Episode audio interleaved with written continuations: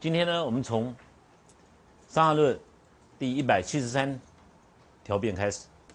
伤寒中风，一反下肢啊，应该解表，就我们那个攻下，结果病人下力日数十行，一天跑几十次，很多。骨不化，大便里面可以看到食物，腹中雷鸣，好，咕噜咕噜的叫，好，惊下痞便而满，胃里面呢。有硬也，有感觉到有硬块，哈，觉得胀满，有干呕的现象，心烦不得安。那医生看到呢，心下痞，啊，以为是里面还有燥燥这素分在里面，好，就是说攻下的时候还没有攻，还没有太药力还不够，再继续攻，结果呢越严重。他这条这个读到这里的时候，诸位就要想到。当你犯第一次错误的时候，你你确定他是实证，你才会攻嘛，对不对？你一攻他的下下去以后，他会更难过，代表你错了，不要再再攻了。这里就讲的就是说，一本来病人是虚症，结果呢，你以为是实症，因为他是脾边嘛，啊，以为是实症，所以虚实的辩证很重要啊。其实虚实的辩证非常简单，一点一点都不难。哦，你只要看这个人，你一看他脸色脸上很光鲜，啊，很亮丽，讲话声音很大，就是实症嘛，哦，而且虚症实症呢巨按，虚症呢你按它会比较舒服，舌苔上看的时候，实症呢舌苔比较黄比较厚，那个那个苔会比较厚，虚症呢看到就后看不到后苔，但是可以看到黄苔黄黄的可以看到，所以很好辨证的。那如果说你又你以为它是实症，你误下了以后，它结果它不是热结啊，其实是它胃中是虚，客气上结哈，到就是这个这个肠子里面下焦的气往上跑，跑到胃里面去，摸起来以为是实症，实际上是气结在里面。气结在里面的时候哈，诸位呢，你压它，它是喜按，绝对不会是巨按，只有有实症的时候才会巨按。那你如果摸脉很厉害的话，你摸到脉，只要有实症的脉，脉一定是很素很强，你重按它都有。虚症的脉在浮上面，你轻轻一按，它的脉就没有了啊！这是胃中的虚症。好，那甘草泻心汤，甘草我们泻心汤里面有三味药，从头到尾都都在里面哈。我们有这几个泻心汤呢，我们都会有半夏，啊，黄芩，啊，这个黄连，啊，这个所以从这个地方我们可以看到，这半夏是利水，好去。因为它能够利水，所以它能够去恶心。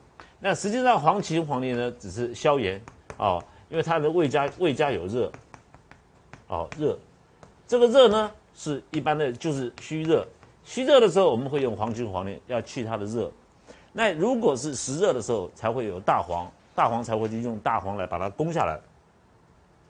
好，所以泻心汤，实际上心就是什么呀？胃好，诸位在专门治张张仲景专门治疗肠胃方面发胃道、肠胃系统发炎的时候，我们他使用的汤剂。那这个地方呢，因为被攻下了，好，张仲景就是重用甘草，重用甘草的时候就是甘草泻心汤。好，啊，重用生姜的时候呢，生姜泻心汤。啊，要附子的时候，半夏的时候啊，半夏泻心汤，就是这样来的。好，我们用甘草，重用甘草。啊，因为他他胃伤到了，好。哎，所以看一百二十九页，我们的甘草泻心汤的处方。哦，甘草呢是最重，你看黄芩，哦，这个黄芩、黄连、半夏，把它拿开来，是不是只剩了甘草、干姜，哦，大枣，对不对？这个生姜、甘草、大枣，等于是这样子。好，就这个时候我们重用甘草。这个甘草呢，你看它这里，它并没有说一定要用炙甘草，它用什么？就是。甘草生的甘草下去，生甘草用的时候，它好能够这个能够对对肠胃很好，好能够解毒，能够甘草本身解百毒嘛，哈，对肠胃非常好的，它能够蓄水，好。六味药呢，水好，比如说我们这个这个这个十碗水去煮成六碗，好再去煮，然后把渣渣呢要再浓煎，好，那温服一生一天三次，都是饭前吃，好饭前吃，趁热的时候喝。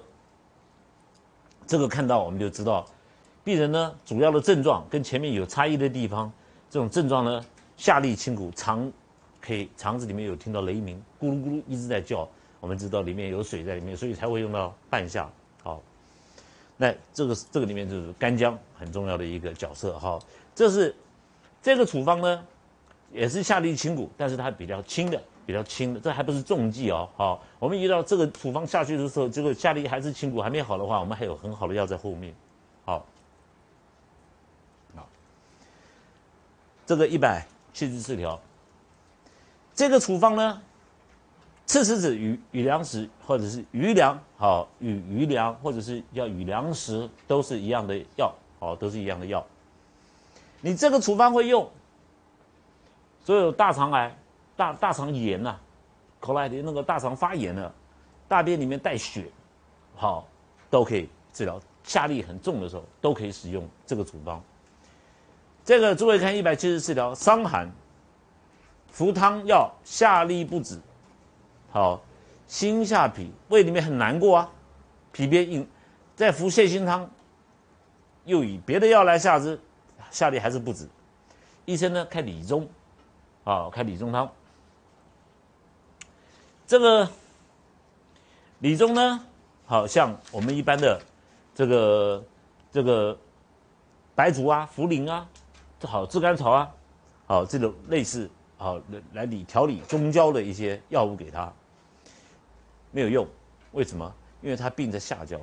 这个调变，在《伤寒论》的时候，诸位读《伤寒论》注意一点，有的时候并不是说一定要发病的顺序要有伤寒以后你服了汤药没好没好才会出现，有的时候他一开始就是大肠炎了，啊，你不要再去追究他，所以你不要去这固定的这这个一定要按照这个发病的过程才处这个才下这个处方，那你就错误了，因为。经方，比如说甘草泻心汤和赤石子余粮汤，这个处方是经方。经方是传中国传的，在张仲景之前就有经方了，哦，所以敦煌的时候，你看出来敦煌的医书出土的医书，我我这边有他们的，他看它里面就已经讲到经方。那经方的时候，张仲景之前就有经方，张仲景是把集经方之大成的人，他把它归归纳归纳起来，这样子你比较好念。好读啊，不然的话你不知道什么时候会需要使用到赤石子和余粮食啊余粮。那这个条变就讲下利，一是下利利不止。这个呢，下利是清谷，这个下力会用到好赤石子余粮的时候，哦力非常的凶啊，有的时候我会看到便血大便的血。那一天呢，比如说跑个三四十次，所以你如果去止力止不到。这个甘草泻心汤，我们还有一个处方是寒力，是桂枝人参汤，还没好。下力去止它的时候，止不到。张仲景说：“好，用色剂。啊，涩剂，涩，好，这个涩剂呢，就是你如果是你没有下力，我们这样讲好了，没你没有下力，你如果吃那个赤石子鱼粮，一吃马上便秘，为什么？因为大便整个干很涩。”排都不容易排出来，好，那如果我们用这个甘草泻心汤啊，很多的汤剂用好，如果热力这个葛芩连汤啊都没有办法去的时候，我们就可以考虑使用设计，啊设计。那在这个阶段，赤石余量我用了很多，大部分用在好肠肠大肠发炎的时候，好病人的血汗，怎么知道他大肠发炎？好，我们有。几个症状可以知道。第一个，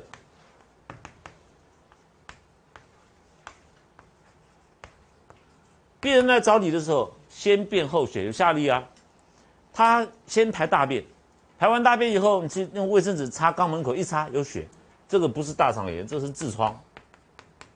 好，痔，一般来说这是外痔，都会有。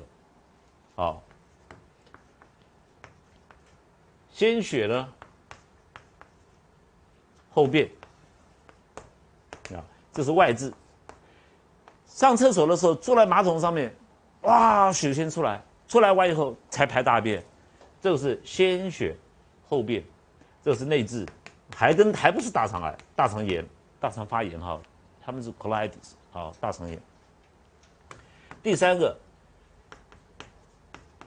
血便。混合，混合在一起的时候的下痢，这个就是肠炎了。好，肠炎它混合在一起的。好，所以病人跑来的时候跟你说：“医生，我大便带血。”你先不要问他有没有下痢，你是先便后血还是先血后便？他讲完了，痔疮就结束了。我们我们还没有去化，不需要去化验，啊，去验验血，验了半天大肠炎，西医还是给你治抗生素，吃了半天就好的病毒给杀掉，好的细菌给杀掉，坏的病毒还是在那边。好，那我们用经方的时候，治与粮食是很好的一个处方。当然我们还有哈，后面还有，到时候辩证的时候我可以教诸位，经方里面到后来金匮里面有一个专门。大便出血的时候，大便水混在一起的时候，哈，比较强的时候，我们用两个处方混在一起使用。好，那这里是先教诸位一个很简单的辩证，听一问就知道，一个问题就知道。好，那有个病人跑来说我不知道哎，那你怎么知道大便里面有血？这个蠢啊！再去叫他到厕所去，好看看，好没有办法了，我不知道，你不知道你怎么知道大便带血？好，这个这个这个病人 common sense 没有？好。那我们内痔有内痔的处方，外痔有外痔的处方哈。那这边呢，定义，张仲景下了一个定义：当你治痢的时候，治任何的下痢，好痢不止，你是用了好收敛的药，设剂用了，好祛湿的药也用了，发消炎的药也用了，什么都用了，你还是在下痢，没有办法了，最后一条路，利小便，哦。把大肠的里面的水沥到膀胱里面去，小便带出来，力就止掉了。好，所以诸位记得，当你无法去止力的时候，利他小便。你如没有得过利，你不知道很痛苦；得过利的就知道。我讲过，我治个小一个小孩年男孩子，十七岁，美国人十七岁比我们高大很多，跑进来以为是二十七岁，很高大，才十七岁。那个好，那个都是美国人天生个子很大，一天二十五次大便，大便带血。那个我用这个方剂哈，一剂下去，吃完，礼拜三开始吃药，礼拜五早上去上上学上学了。他原来已经一个月不能上课，二十五次大便怎么办？他上课才一个五十分钟坐在教室里面，对不对？就要跑三次厕所，对啊，好，一天要上二十几次大便，都是血，大便跟血混在一起。哦，来来来，我说我的药很难喝，他说再难喝，只要病人好就喝，对啊，很正常的嘛。你如果治不好，叫他喝了一年，他他治不好他的病，他当然难过啊。对不对？但中药很难喝，没错，那一喝一天就好了。好，礼拜五的时候他已经上课了，他妈妈来，然后后来一个礼拜还来复诊的时候，我问他你喝的第几碗好了？他说我喝第一碗的时候就去掉八成了，哎，就就不会上厕所。第二碗，因为我一碗一副要喝三碗，第二碗喝完就就正常了，就那么快哦。好，经方就是那么快。好，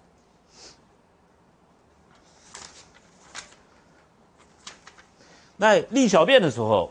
我们有很多处方可以利小便，五苓散可以利小便，猪苓汤可以利小便。甚而至于说，本来里面就有利啊，老师他是热利，是葛荨连汤症。我们明知道是葛荨连汤，葛荨连下去了，好很多了，大便也本来很臭，现在不臭了，但还是有下痢。那你可以葛荨连里面加一些猪苓、茯苓啊，折些一些利尿剂，叫张仲景的意思就在这里面。好，那你说老师，那车前子当然可以，车前子是利尿嘛，好，只要利小便就好了。所以基础上，你如果是经方做基础，在这个基础。基础上再加些药上去，都是列入经方的范围和范畴，因为你的基础方是经方，好，好，这个赤石子，好，你如果你去我们在本草里面有介绍过赤石子啊，这里就是红色的，好，红色的石，这两个都是石头类的药，好，这个余粮啊，这是等量，两个是等量，把它打碎，好，那水呢六碗去煮两碗，好，去温服。真正在如果这个药下去还还在下力的时候，我们张仲景后面还用啊，赤石子一半煮一半生用，好，后面都有很多的处方，一直加强一直加强，所以你这非常的伤寒论哈，金匮呢非常的稠密，好，稠密性非常的，它的非常仔细，非常仔细哈，分温三服，一天吃三次，好，那平常不要吃啊，你没有练痢的时候就是治病的药啊。你不能把它当补药了。说老师这个很好啊，下利。那我出去旅游一个礼拜，我不想上厕所，一你就对不对？你是很聪明了，很厉害，一吃就就不上厕所啊。我不要，我去大陆旅游，那个厕所很脏，我就吃赤子与粮食给它憋到，然后回来的大成绩下，我那怎么样我就不知道了，因为我没有做过啊。你也可以试验一下，我看看。好，回来吃，然后正好回来看这个家伙怎么没上厕所？为什么那么厉害？然后回来后一个礼拜回来看他是什么汤症，是大成绩大财务，对不对？那我们就可以添个添个这个在后面。好，对啊，这马上就大便便秘啊，所以不能当饭当当当当饭吃的哈，不可以。好，那一百七十五，伤寒八日九日，照理说应该传经了，对不对？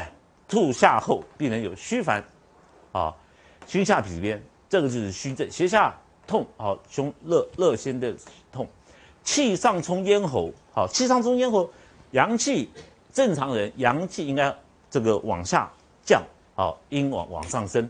那如果说攻一攻攻下了以后，阴阳的阳气虚掉，这个时候会往上跑，好，有阳气往上冲冲到咽喉里面，造成这个昏眩，好。那你一看这种情形，如果遇到发汗、脉盛为、脉经好、经脉动悸的久而成为，这种就是哈，你吐下之后不知道把这个津液要补回去。我们有补张仲景补津液的时候，用人参、白芍、生甘草、大枣、好生姜这种来补津液。你如果不知道补津液，你又一直在这个一直在吐下，好一直在胁痛，那也没有虚烦，一直在持续。持续在虚症的状态之下，你没有好好去调理它、治好它以后，哈，到后来的时候，病人会经脉动悸者，已经津液伤到经脉，这个时候久而成为痿症就这样来的，好，痿症就这样来。所以《内经》里面就讲这痿，好，就是痿肌肉萎缩掉了，好，那可能我们外面外面的症看到是啊，两个两那个那个那个那个肌肉小儿麻痹或者是什么，不过我们不管它的病名是什么。当我们发现到痿症的时候，啊啊，我们《黄帝内经》说治痿，治疗痿症呢，独取阳明。所以阳明呢，就讲了消化系统。如果我们把病人的消化系统弄好了，哦，就可以治疗痿症。好，痿症啊，肌肉萎缩掉。好，因为脾主四肢主肌肉嘛，好，主肌肉。好，所以我们前面桂枝汤，桂枝汤很好，为什么是解肌的？然后你再仔细研究桂枝汤，桂枝汤是对脾脏非常好，对脾脏非常，就那脾脏管胃口，所以那小孩子不吃饭很坏，对不对？不吃饭，什么都吃，就是不吃饭。好，五谷类不吃，那你把白芍加重，好，用那个麦芽糖一下去，这是小建中汤，小张仲景的第一个滋补补阳的方子，一下去小孩子就开始吃东西，好，开吃谷类的东西会非常好，这就是治痿的，好，治痿。那有的人就是这样子啊，那个他不，那个那个我有个病人。他妈妈，哦，那个来来看病，带了他女儿来，什么都没讲，因为讲了，小孩子就知道里面有，好像医生跟病人有沟通嘛。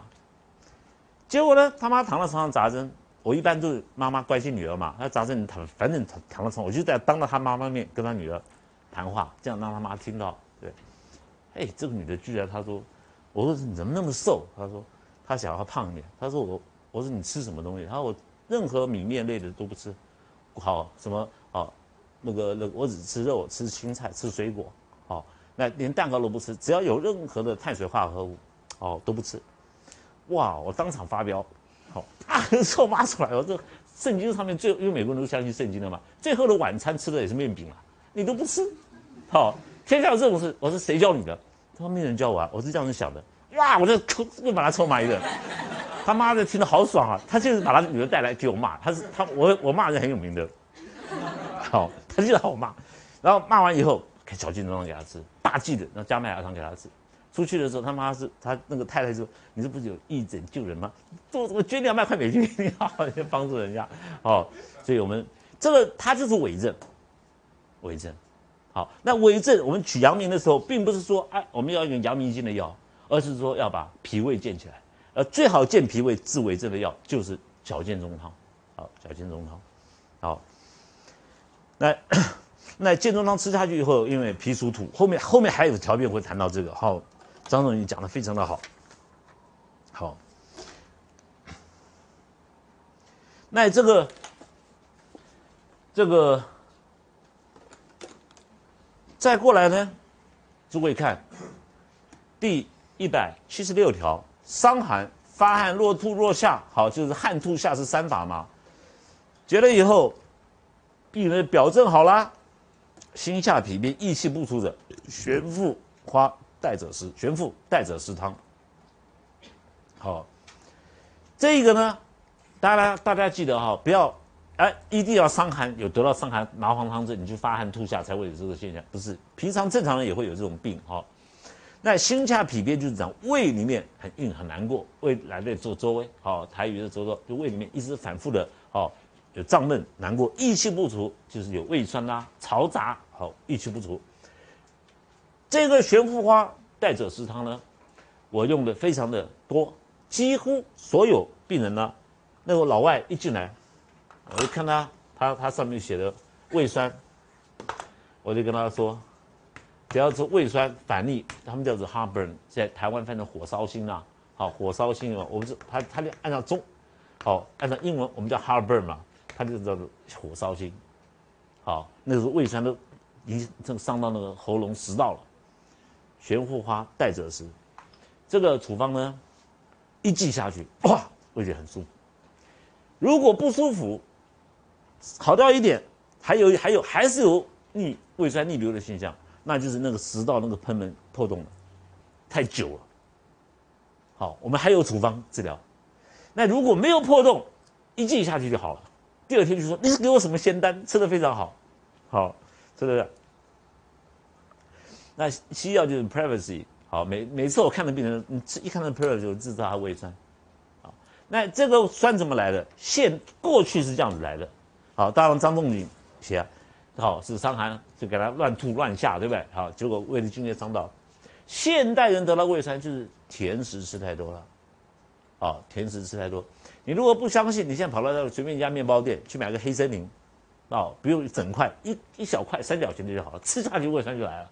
为什么？因为甜嘛。现在的糖糖有问题，好，糖人工糖、白糖造成胃酸。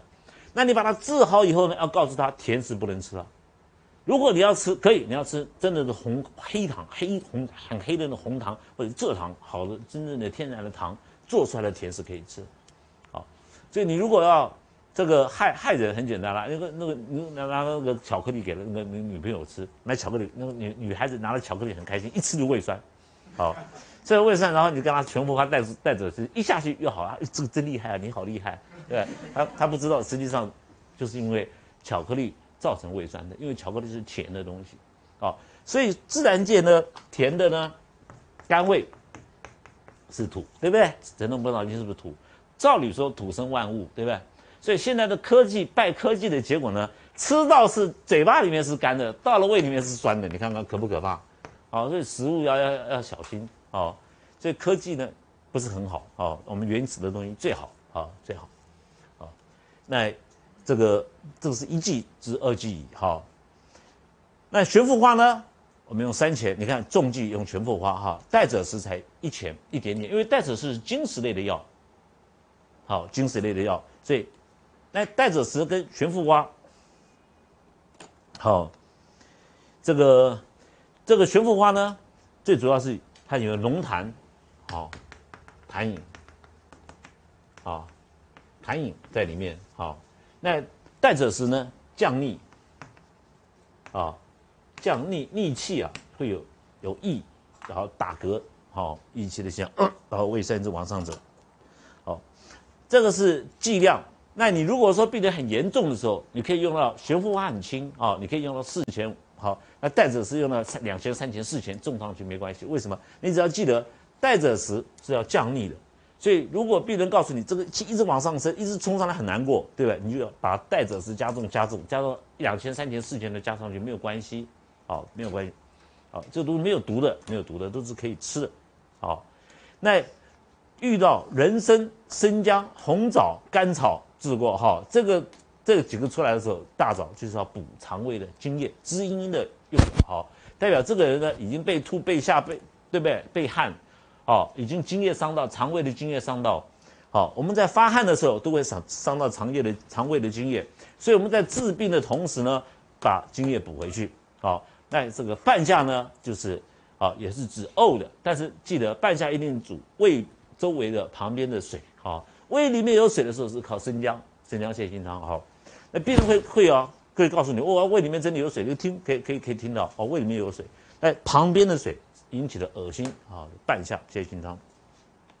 好，接下来我们刚刚的泻心生姜泻心汤，生姜泻心汤是为什么会有石头？就是因为它胃里面有水在里面。好，结果你那个食物，那个泡到水里面，就会把那个食物哈，如果你你你你是很好的食物，现在吃掉，结果呢，你同样一块面一块那个瘦肉，好，你你把你你把它分一半，一半你这个你吃掉，另外一半呢，你把它泡到水里面，还不放到冰箱，你去泡到水里面放到外面，你看两三天以后多酸多臭，那个就是食臭。这个时候胃里面有水就是这样子。这时候我们就要张仲景说用生姜泻心汤，啊，你可以病人在呼吸的时候，你都可以呼呼吸闻到那个食物坏死的臭味，啊，好，这个半夏我们来清汤。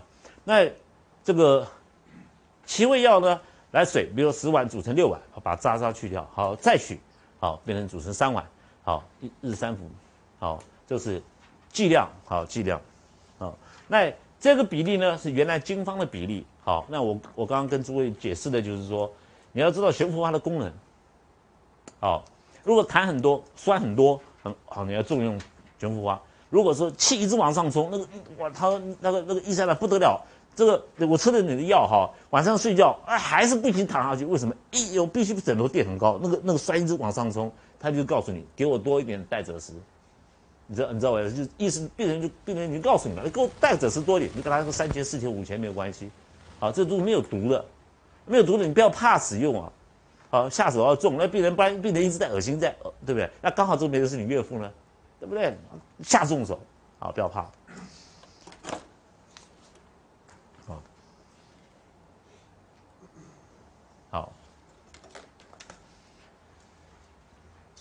好，《伤寒论》第一百七十七条，